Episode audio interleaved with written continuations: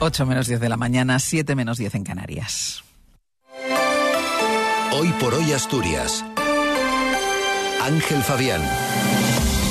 Buenos días. Barbón destaca la reafirmación ideológica del PSOE que supone la Convención de La Coruña. Sindicatos y patronal del metal inician las negociaciones para el nuevo convenio del sector del que dependen 25.000 trabajadores. Cerrada la ruta del Cares hasta el jueves por obras de mejora. Respecto al tiempo, lo que podemos decirles es que han vuelto las temperaturas suaves. Tenemos ahora 11 grados en Oviedo, Gijón, Avilés, 10 en Mieres y en Langreo, 8 en Llanes, 9 en Cangas de Onís y 16 en Luarca. Hoy Tendremos cielo nuboso aumentando a cubierto con algunas brumas y probabilidad de bancos de niebla en zonas de la cordillera occidental. Lluvias, en general débiles, más frecuentes en el litoral, zonas altas y durante la tarde. Temperaturas máximas en ascenso en el tercio oriental y sin cambios en el resto. En el oeste, viento del sur, con rachas muy fuertes a primeras horas, disminuyendo la intensidad por la tarde y girando a oeste en el litoral. En el este, viento del sur flojo a moderado, amainando por la tarde a variable en el interior, mientras en el litoral gira a componente oeste. Esto, esta jornada estamos además en alerta por fuerte oleaje en el litoral asturiano con olas de hasta 5 metros. En los próximos días vamos a tener un ambiente bastante agradable, con sol y con temperaturas que rozarán los 20 grados en las horas centrales. Además, las noches no van a ser demasiado frías. Martín Valle nos acompaña en la técnica.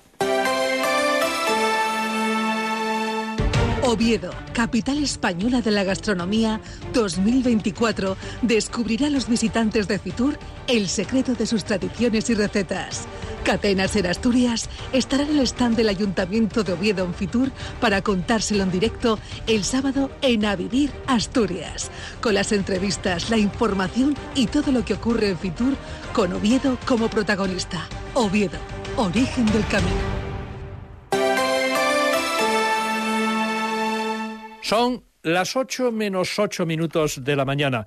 El PSOE quiere dar por cerrado el debate sobre la amnistía en Cataluña y empezar a centrarlo en las necesidades de los ciudadanos.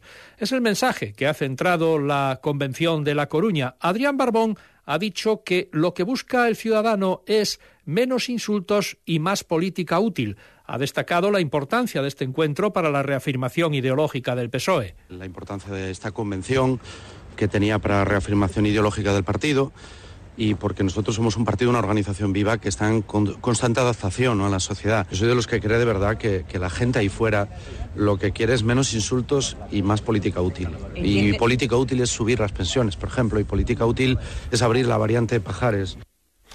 Por cierto, en La Coruña se ha remodelado también la Comisión Ejecutiva Federal del PSOE, que ha sido aprobada este domingo y en la que continúa el asturiano Iván Fernández, el alcalde de Corbera, que mantiene su puesto de secretario para el Pacto de Toledo y la inclusión social.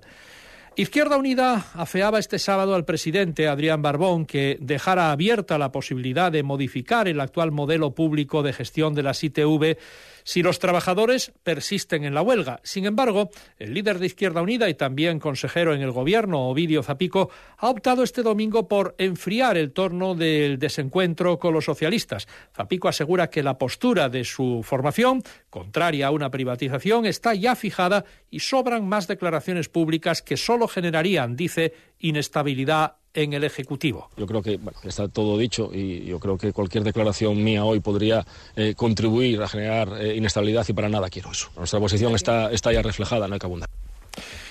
El pasado viernes arrancaron las negociaciones del nuevo convenio del sector del metal, del que dependen más de 25.000 trabajadores. Patronal y sindicatos iniciaron los contactos con la confirmación de una subida del 9% por la cláusula de revisión de las tablas salariales.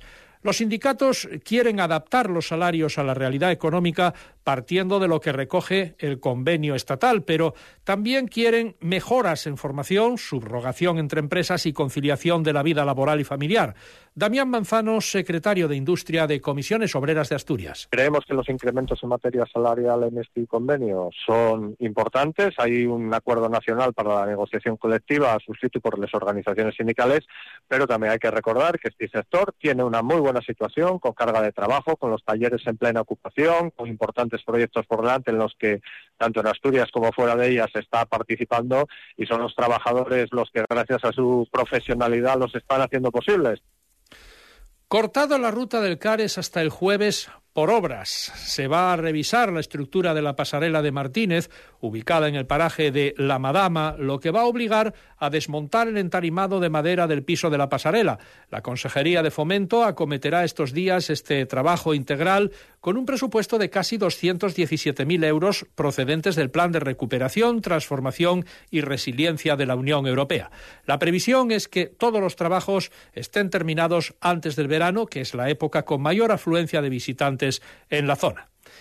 Colectivos asturianos han secundado en Gijón una de las movilizaciones organizadas de forma paralela por los territorios por los que cruza la Ruta de la Plata por tren para reivindicar la recuperación y potenciación de esta línea ferroviaria. Se trata de una segunda convocatoria descentralizada con la que los convocantes pretenden dar continuidad a la organizada el pasado 4 de noviembre para protestar por el escaso interés que ven en el gobierno para recuperar este eje que, insisten, permitiría articular el oeste peninsular. También señala Sixto Armand de Asturias por Clima, permitiría enfriar el planeta. El tren contribuye a vertebrar el territorio y enfriar el planeta. La apuesta por el tren público, por un tren que llegue al conjunto del territorio, que sea un servicio efectivo para el transporte de personas y mercancías siempre ha sido necesario, pero es que ahora es urgente.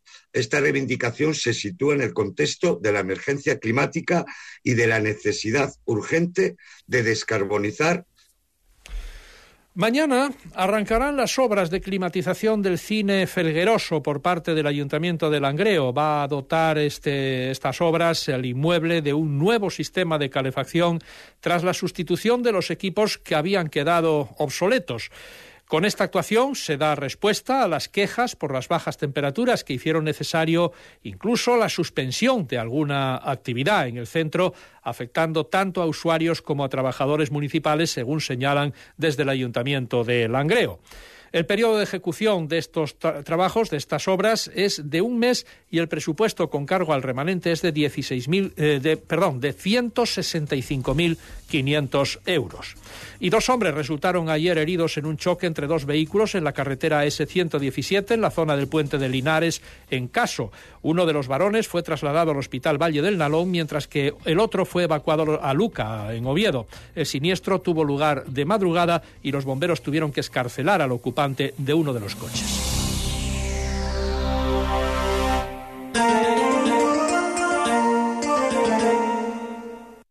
Ser Gijón.